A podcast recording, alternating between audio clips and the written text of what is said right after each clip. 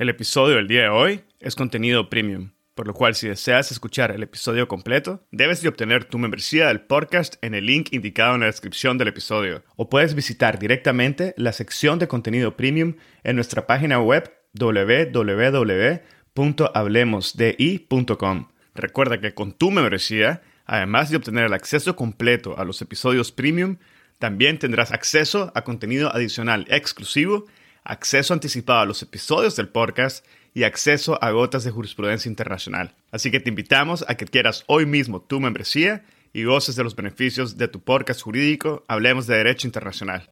Este es un episodio con Fernanda Cobo. Bienvenidos a Hablemos de Derecho Internacional. Mi nombre es Edgardo Sobanes, abogado y consultor jurídico internacional. En cada episodio tenemos a un invitado o invitada especial que nos inspira y comparte sus conocimientos y visión única sobre distintos temas jurídicos y políticos de relevancia mundial. Gracias por estar aquí y ser parte de HDI. En este episodio tuve el gusto de conversar con la doctora Fernanda Cobo acerca de la responsabilidad de las farmacéuticas en el desarrollo de las vacunas y la potencial responsabilidad de los estados con un enfoque a los efectos adversos y daños generados por la vacunación contra la COVID-19.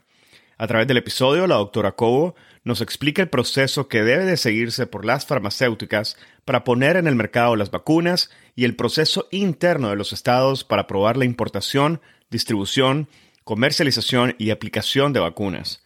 Nos clarifica el proceso de vacunación contra la COVID-19, el papel de los entes reguladores y organismos sanitarios en la supervisión de las vacunas producidas por las farmacéuticas y sobre las tasas de reporte de efectos adversos resultado de la vacunación del COVID-19. De forma precisa nos comenta sobre la responsabilidad internacional de las farmacéuticas y de los estados, el derecho internacional, los procesos de indemnización o compensación a los pacientes afectados por efectos secundarios de las vacunas y muchos temas más. La doctora Fernanda Cobo es abogada especialista en Derecho y Salud Pública. Es licenciada en Derecho por la ITAM, maestra en Derecho y Salud Global por la Universidad de Mori y doctora en Salud Pública por el Instituto Nacional de Salud Pública. Fernanda ha trabajado en instituciones del sector público, social y la academia, entre las que destacan el ITAM, el IMSS, donde fue directora normativa, y la Universidad Iberoamericana como académica y coordinadora de las clínicas de interés público. Ha participado en proyectos de investigación y consultoría con instituciones nacionales e internacionales, como la iniciativa Salud Derecho del Banco Mundial y UNICEF. Fernanda cuenta con diversas publicaciones donde se analizan temas relevantes de derecho y salud pública, entre los que destacan la regulación sanitaria de alimentos, bebidas e insumos para la salud, vacunación, judicialización de la salud, sistemas de salud y reforma sanitaria, al igual que violencia obstétrica y lactancia materna. Espero que disfruten de este episodio, lo compartan en sus redes sociales y con quienes consideren podrían beneficiarse del contenido. Esta es la forma más fácil de fomentar el proceso de diseminación y difusión de temas de derecho internacional. Sigan al podcast en Spotify, Google Podcast, Apple Podcast, YouTube o cualquier otra plataforma que utilicen. Ahora, empecemos.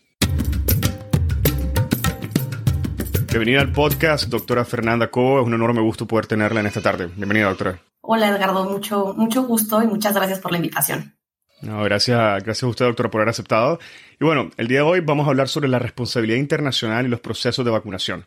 Vamos a intentar abordar de una manera general la responsabilidad de las farmacéuticas en el desarrollo de las vacunas, con un enfoque en lo que sería el COVID-19, y también la potencial responsabilidad de los estados. En ambos casos nos vamos a referir a los posibles efectos adversos y daños que han generado los procesos de vacunación. Si le parece, doctora, me gustaría empezar preguntándole sobre el proceso que debe seguirse por las farmacéuticas para poder poner en el mercado las vacunas y el proceso interno de los estados para aprobar ya sea la importación, la distribución, comercialización y la aplicación de vacunas. Perfecto. Bueno, pues yo comenzaría comentándote primero cuál es el proceso de desarrollo de las vacunas y, luego, pues más adelante podemos puntualizar en el tema de la vacuna por COVID-19. Todas las vacunas pasan por, por, distintas fases. Primero se empieza por una fase de lo que nosotros conocemos como Research and Discovery, que es la investigación y desarrollo. Y pues en esta parte se, se tratan de identificar eh, elementos químicos, virus, bacterias, moléculas que pueden ser desarrolladas posteriormente. Posteriormente pasamos por una etapa de pruebas preclínicas que tienen modelos en animales y posteriormente ensayos clínicos, que son tres tipos de ensayos clínicos. Hay ensayos clínicos fase 1, que generalmente se desarrollan en el primer, en, un año.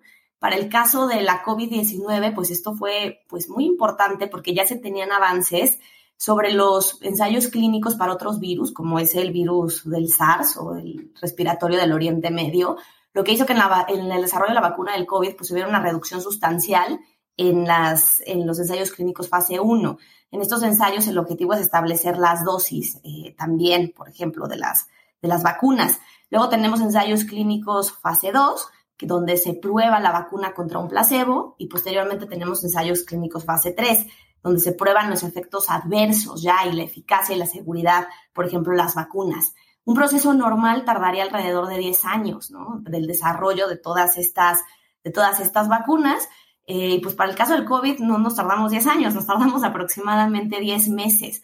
Como yo te había dicho, algunas de estas fases fueron más, fueron más expeditas por los desarrollos que ya se tenían previos para algunas otras, eh, para algunos otros eh, padecimientos. Sin embargo, pues bueno, sí se, sí se redujeron muy los tiempos, pues bastante.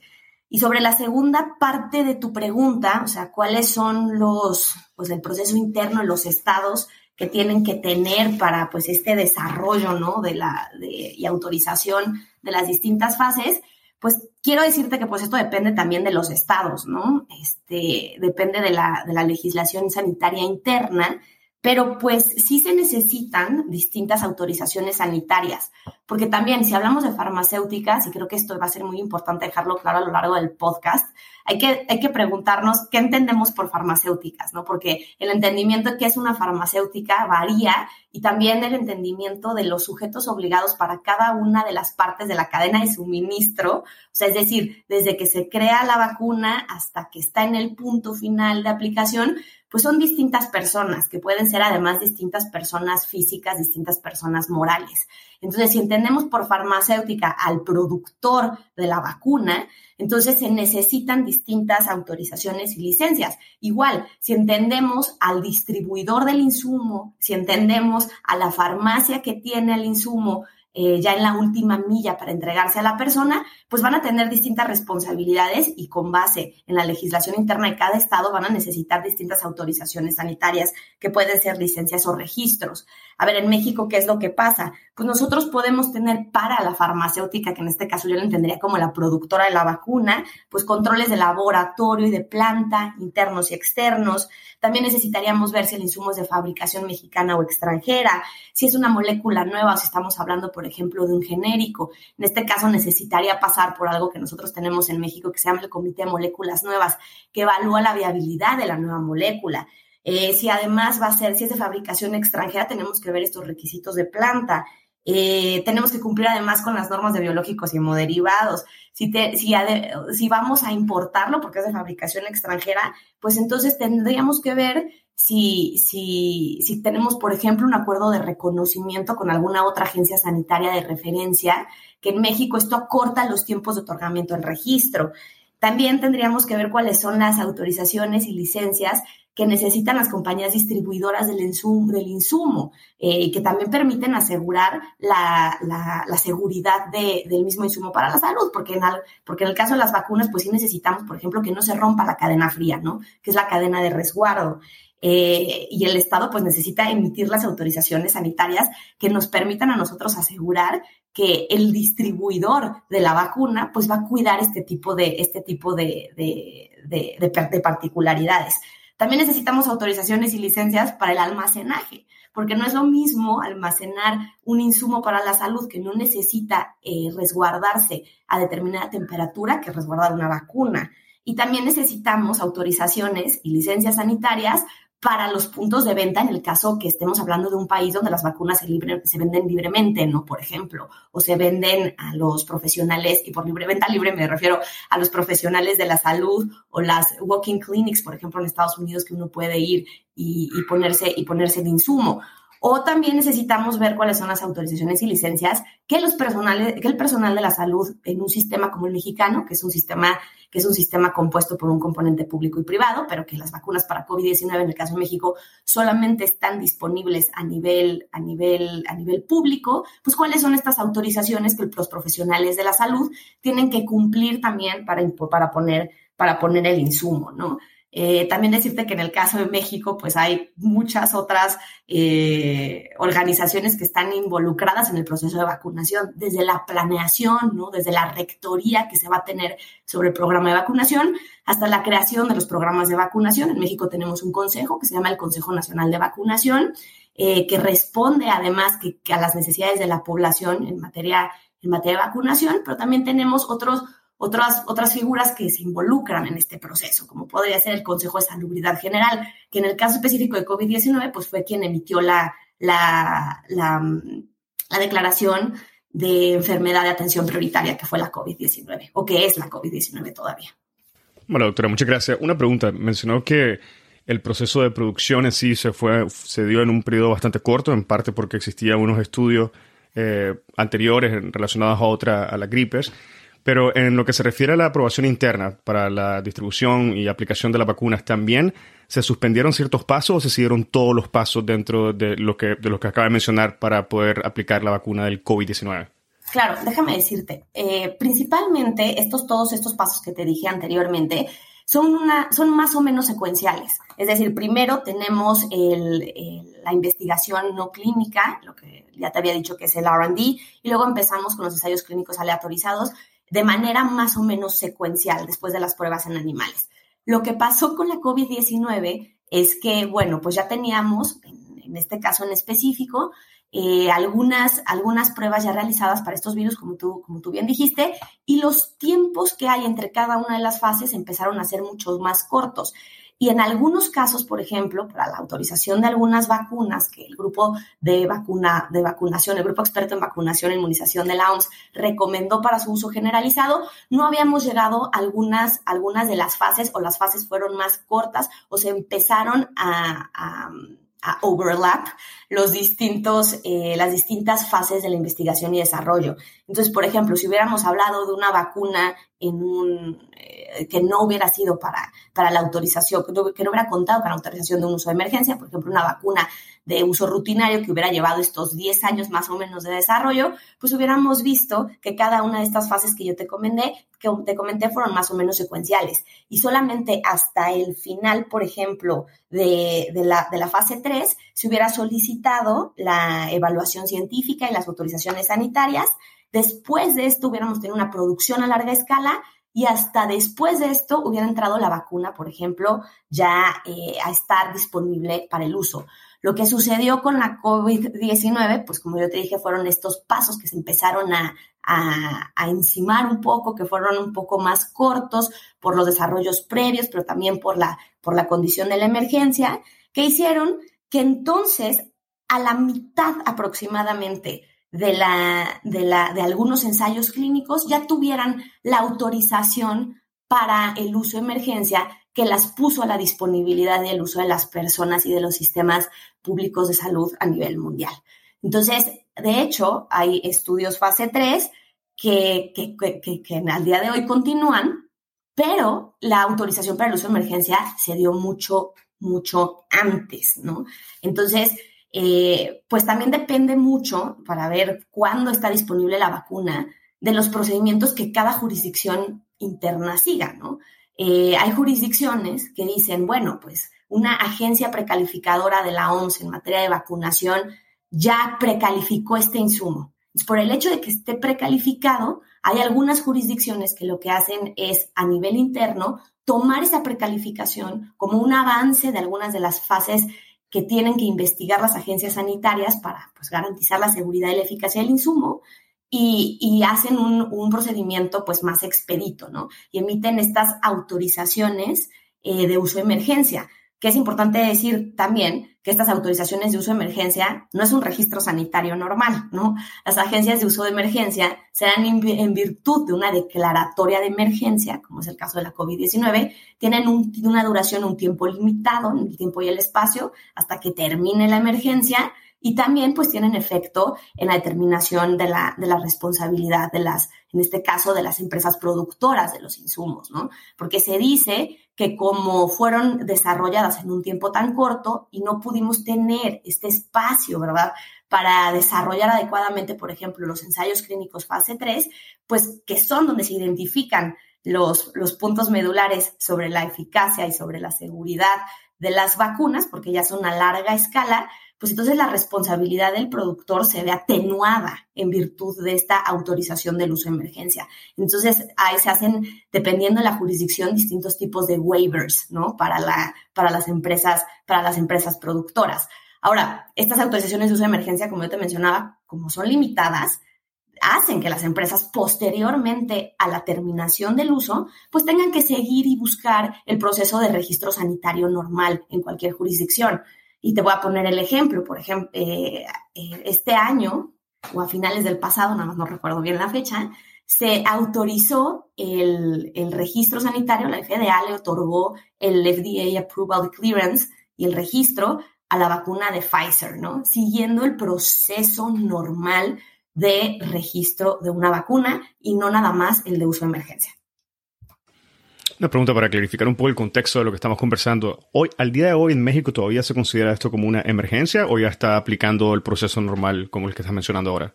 Al día de hoy todavía está vigente la emergencia sanitaria de la COVID-19 en México. Eh, pero es importante decir que esto no exime a que los productores de los insumos busquen también el registro sanitario, no nada más la autorización de emergencia.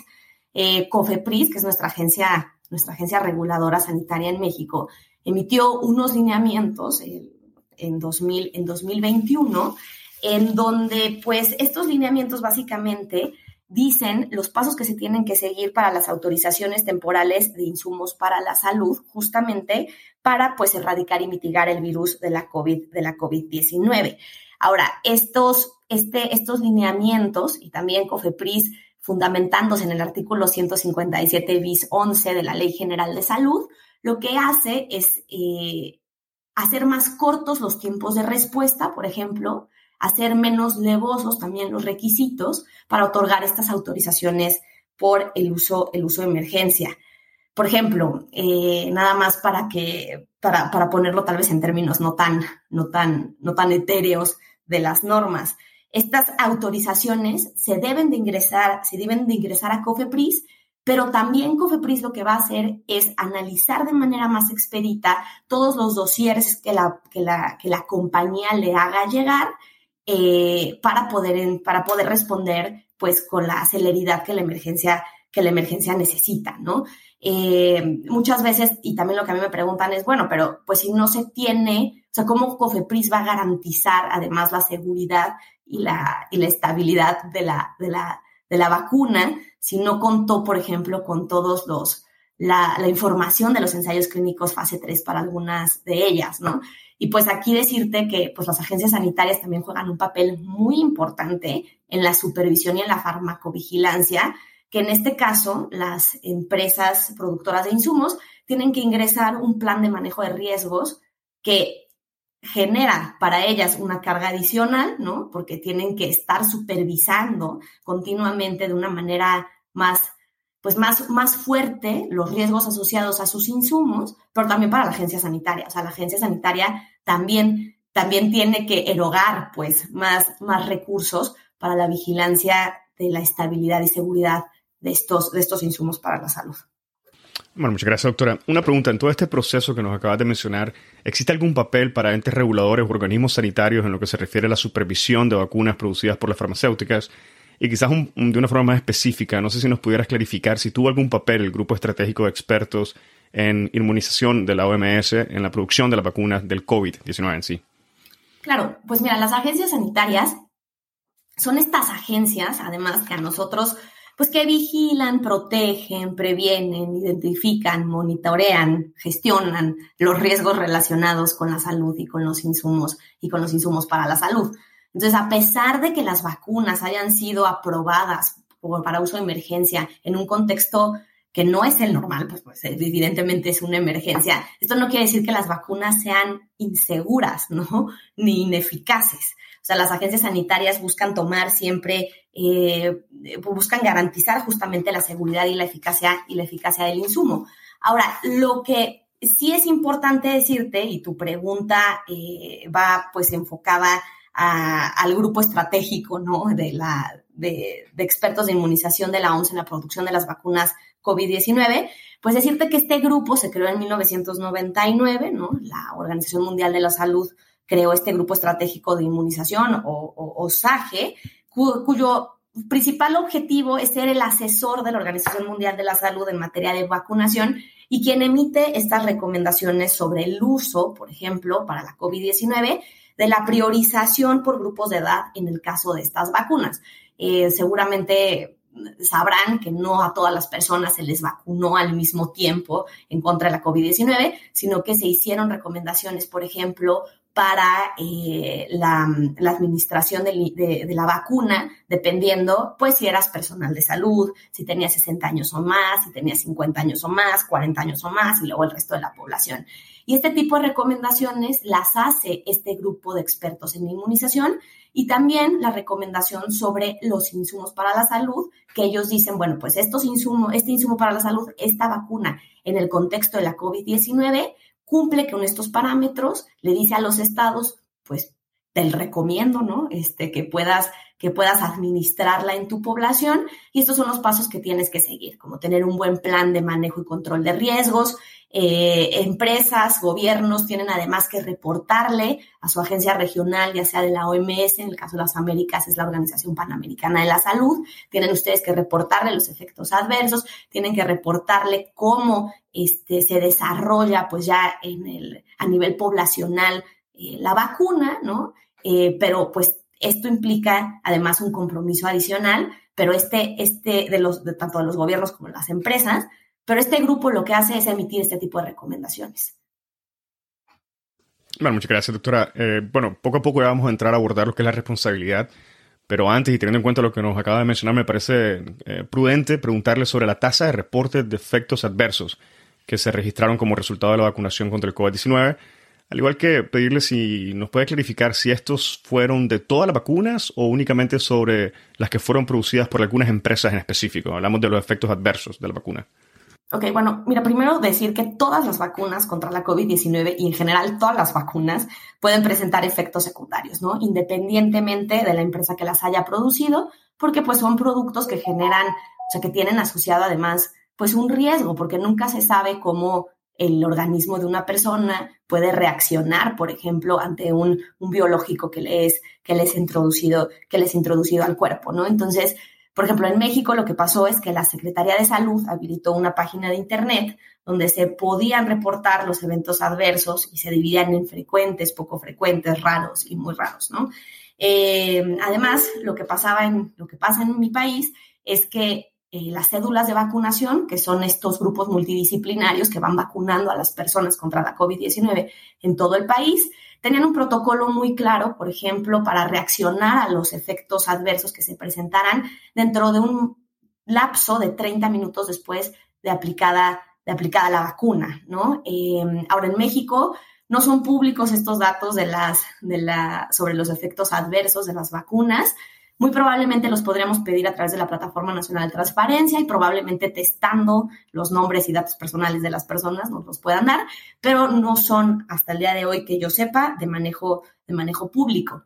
Lo que sí eh, sabemos por los estudios eh, que se han publicado en los distintos journals, por ejemplo, es que para Estados Unidos, que ellos tienen un sistema de reporte de efectos adversos por vacunación, o VAERS eh, por sus siglas en inglés, ellos reportaban una tasa de 11.4. Para escuchar el episodio completo, debes de obtener tu membresía del podcast en el link indicado en la descripción del episodio. O puedes visitar directamente la sección de contenido premium en nuestra página web www.hablemosdi.com. Si encontraste este episodio interesante, te invitamos a que lo compartas y nos sigas en Spotify, Apple Podcast, Google Podcast o cualquier otra plataforma que utilices para escuchar tu podcast Hablemos de Derecho Internacional, haciendo clic al botón de seguir o al botón de suscripción. Hasta la próxima.